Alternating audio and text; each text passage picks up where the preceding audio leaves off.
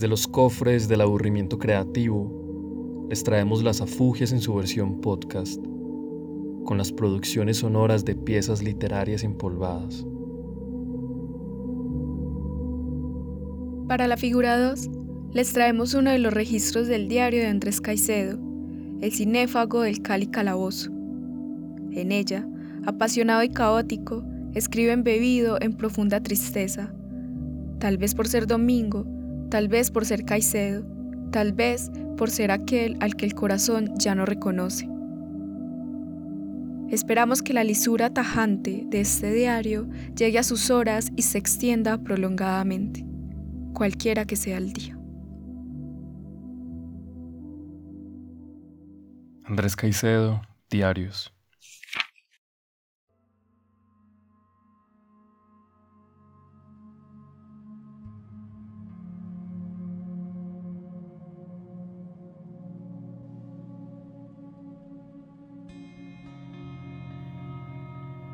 Hoy he amanecido con una gran tristeza. Es el domingo, pero también haber estado medio de rumba con alguna gente aquí en mi casa, casi ninguno buscado, casi ninguno deseado, y saber que hoy el sótano huele a cigarrillo, el olor que más detesto, y que hay mosquitos de esos de la basura dulce, mosquitos tontos que también se pegan a los frascos de champú untados. Es también haber estado antenoche allí, sí, de rumba, de lleno, y sobre todo haber sentido cosas muy horribles acerca de la pelada que me gustaba esa noche, haberla rechazado de plano y lograr por todas formas que no se me acercara.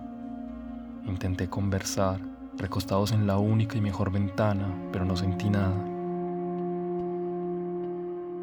Ninguna necesidad de búsqueda, ningún atractivo allí y la dejé olvidada.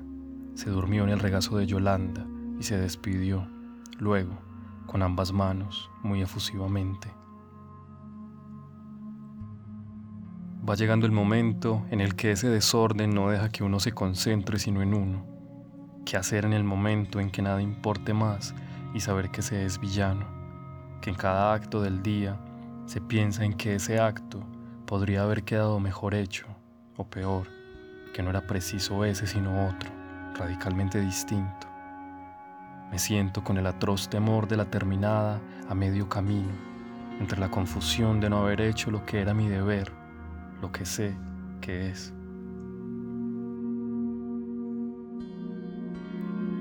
No quiero coger por estos lados tan de pronto, no quiero empezar con las melancolías, al menos no con las preguntas y las respuestas, pues no voy ni por media página. Mi corazón ya no sabe cómo responder a estímulos, alegrías, aceleres, depresiones, que son completa, perversamente nuevas, que no están en mí, pero que actúa el corazón y no me deja morir todavía. Actúa pero regaña y traquea, y yo siento que la sangre que me manda a cada uno de los extremos de mi cuerpo es sangre hecha odio y remordimiento. Y por eso es que me canso tanto, por eso es que sudo esta agua café en los mediodías y en el trabajo. Mi corazón ya no me reconoce y se avergüenza de él. Escribo estas líneas mientras abajo en la ciudad se oye estruendo de carros pitando por Álvaro Gómez o por la 1. Se dice la misma suerte del país y yo aquí, tratando de aliviarme, descargando estos malos pensamientos. Mi alivio llegaría. ¿Cómo? ¿Cómo? Buena pregunta. Sufro por la ausencia de mi madre. Una visita de ella me aliviaría. Sufro por hablarle dos palabras de interés. Sufro porque es domingo y estoy muy solo. Una visita de un amigo me llenaría de gozo, teniendo en cuenta que me obligaría a levantarme de aquí y atenderlo con formas de cortesía incoherentes. El fin de este domingo me aliviaría, tal vez. Pienso ir a cine a las seis y media a ver The Macintosh Man, que me dicen es mala. Me duele el lado izquierdo de la cabeza, un dolor agudo y repentino. Yo hablando del corazón y ahora la cabeza. Mi pobre grande cabeza. Mi madre me ha mirado con amor y orgullo, y aunque sabe que no le daré más descendencia, quiero decir, nietos a los que ella pueda acariciar y cuidar y a la vez estropear.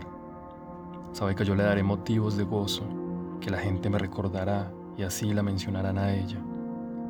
Pero no sabe cuántas veces he pensado en dejarlo todo y que digan, ve tanto que se esperaba de él. He soñado que muchas mujeres me asedian, que quieren bajarme los pantalones y yo nunca me dejo, aterrado ante la idea de que encuentren, allí donde esperan vigor, tiesura, un pedazo de músculo flácido, porque se encuentra desencantado con el mundo, porque él mismo ya no quiere darse gusto de vida, sino que viene buscando la muerte. La tristeza de hoy también se debe a la excesiva despertada tarde. Pensé en bajar luego y barrer las colillas, lo cual habría tenido el siguiente trabajo, conseguir un periódico, una hoja de pliego, mojarle los bordes y asentarlo contra el piso y encaminar hacia allí por medio de la escoba que me agota, las colillas. No lo hice. Mañana vendrá la señora que me hace la aseo una vez por semana, así que le tendré más trabajo que la semana pasada. Tener en cuenta que son 40 pesos. Necesito una plancha que se la pediré a mi madre pues ella me lo ofreció.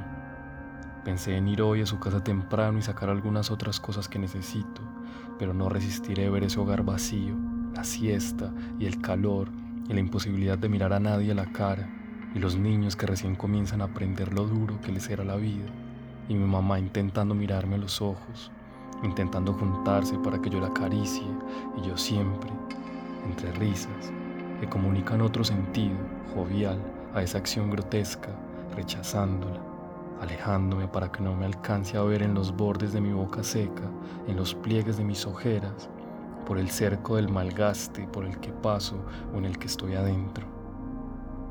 Una tarde, particularmente, ella estaba llena de ternura y salió a despedirse de mí, intentando que yo la despidiera de beso.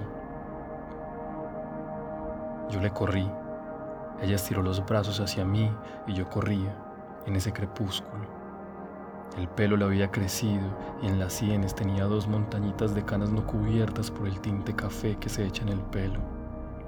Debe tener el pelo casi completamente blanco. ¿Cómo hacerle entender a ella por todas las que paso? Me internarían en un centro de salud. Sería su gran pena.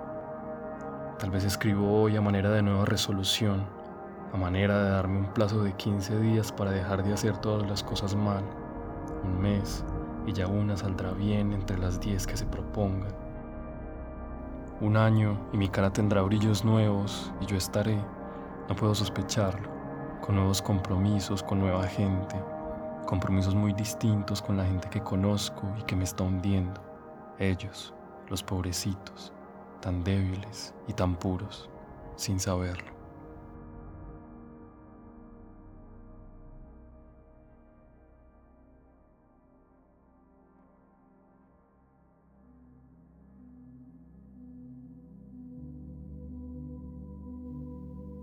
Agradecemos haber llegado hasta aquí.